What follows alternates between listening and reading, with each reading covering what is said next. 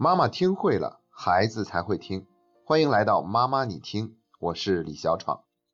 今天为大家分享一个心理学的概念，叫做最近发展区。这个概念是由前苏联的心理学家维果斯基提出的。他认为，一个孩子的发展可以有两种水平。第一种水平就是完全靠自己的力量独立完成的水平。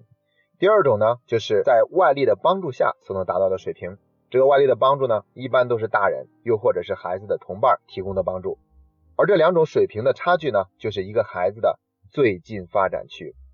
然后维果斯基觉得，设置教学的目标一定要设置在一个孩子的最近发展区里面，这样呢，既超出他原有的水平，同时又是在别人的帮助下他可以做到的。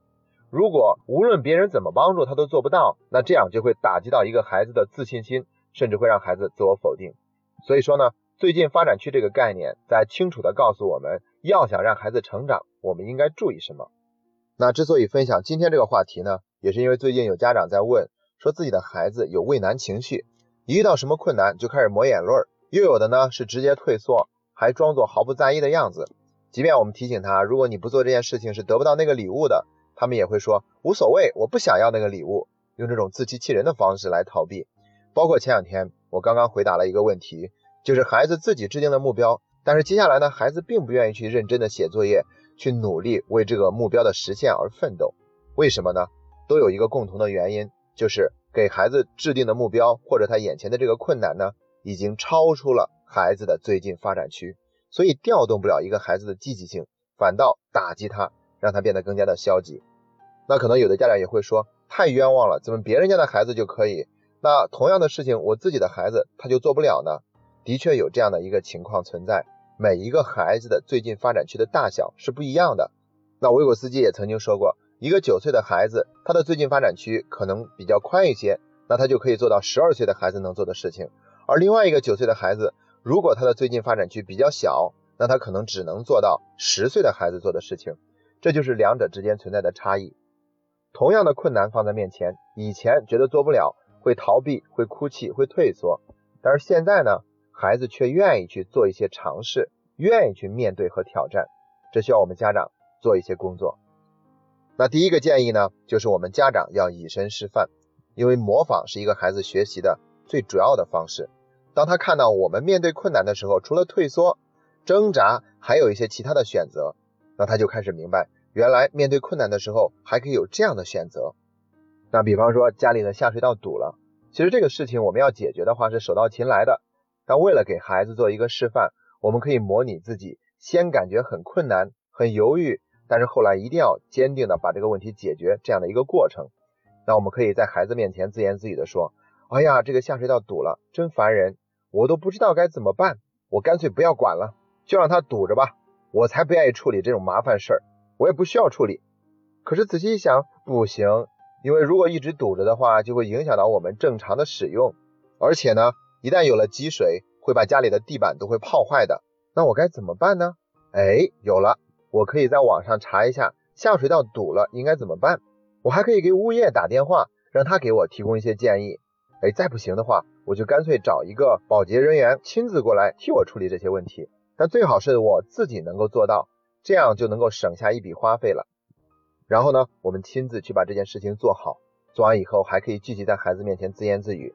幸亏我没有放弃，原来这个事情也没有自己想象的那么难，这不想想办法就能够解决了吗？真好，感觉实在是太有成就感了。这个过程就会让孩子看到，哎，原来爸爸妈妈在遇到困难的时候，他们也觉得很沮丧，也会觉得很着急，也会觉得很麻烦，也会想放弃。但是后来他又想了一些办法，最后这个问题解决了，而且在他解决完以后呢，并没有觉得这个问题有多么的难。看起来他感觉很开心，所以下一次这个孩子可能在面对困难的时候，就会学会做出同样的尝试。接下来就是第二条建议了，模拟演练。我们可以在家里面先模拟一个场景，比如说一个孩子吧，他每次外出的时候都做不到跟别人主动打招呼，也不是不想，而是自己真的做不到，觉得很难，甚至因此呢还自我否定。那我们可以在家里面呢做一下这样的场景的演练，去模拟一下发生的事情。然后让孩子去做，这样呢，就相当于是给孩子垫了一个台阶。一旦他在家里面练得更熟悉了，那外出以后他也就更容易做到这样的一个事情。包括对于孩子的学习，我们平常也可以不自觉的让孩子做一些练习。像有一次我乘电梯的时候，有一个妈妈带着一个小朋友，然后进了电梯以后呢，他就按了跟我不一样的楼层，然后那个妈妈就问，从这个叔叔按的楼层到我们要去的那个楼层，中间一共隔了几层呢？然后小朋友就开始在那掰着手指头算，这样的一个方式呢，就正在提高一个孩子的算术水平，这也会让他在下一次遇到同样的数学难题的时候更有信心去解决。所以我觉得这个妈妈做的很好，她在一个非常自然的氛围里面。就跟孩子的学习做了一次模拟，做了一次演练，也是一次巩固，它会提高一个孩子的最近发展区。第三个建议呢，就是注重对孩子过程的肯定，而不是结果的肯定，这一点很重要。如果一个孩子很在乎自己做的怎么样，很害怕自己做不好，可能有一个原因，那就是我们太注重于结果是什么样的了。一旦他对于结果的预期不好，他就开始自我否定，他就开始逃避，他就不愿意去面对。那我们怎么办呢？我们要平常多强调这个孩子做的努力做出的尝试，比如说他这件事情并没有做好，或者说他没有做到，我们都可以对孩子说，虽然这个事情的结果做的跟你想象的还有一些差距，但是我看到了你在这个过程中的认真和努力，只要你愿意继续认真和努力，你就一定会做得越来越好。接下来是第四个建议了，用一子而教的方式。这一点听起来简直是老生常谈了哈，但是我觉得怎么样去多强调几遍都不为过，因为一个孩子，大家可能也都已经发现了，他越是在父母面前呢，他就有越多的依赖性，有的时候会撒娇，有的时候会逞强，所以呢，他并没有处于一种最好的成长状态。如果我们总是亲自来带孩子呢，那孩子一旦受挫了、失败了，他也会更加的在意这个结果，因为每一个孩子都想在父母的心里留下一个更完美的形象。那就像最近发展区里面提到的第二种水平，他是在大人或者同伴的帮助下可以做到的。这个大人除了我们做父母的，其他人也可以。同伴呢，除了孩子同班的同学或者比他大一点的小哥哥小姐姐，这些人都可以给孩子提供非常好的帮助，而且让孩子稍微远离我们一点，往往会看到这个孩子更加独立、更加进步的一面。这也就是为什么要想让一个孩子能够胜任分床这件事儿。往往得需要离开家几天，在一个夏令营或者冬令营里面锻炼几天，哎，这个事儿就自然而然的解决了。他在这个地方没有爸爸妈妈可以依赖嘛？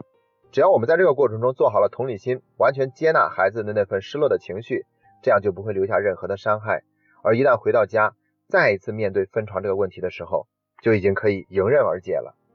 今天的分享就到这里，这是妈妈你听陪你走过的第五十九天。